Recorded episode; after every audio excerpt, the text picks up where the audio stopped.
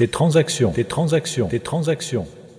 L'islam a mis en place toutes les lois et dispositions légales qui protègent l'homme et garantissent ses droits économiques et professionnels, qu'il soit riche ou pauvre, et qui contribuent à la cohésion de la société, au développement de celle-ci et à son élévation dans tous les domaines de la vie.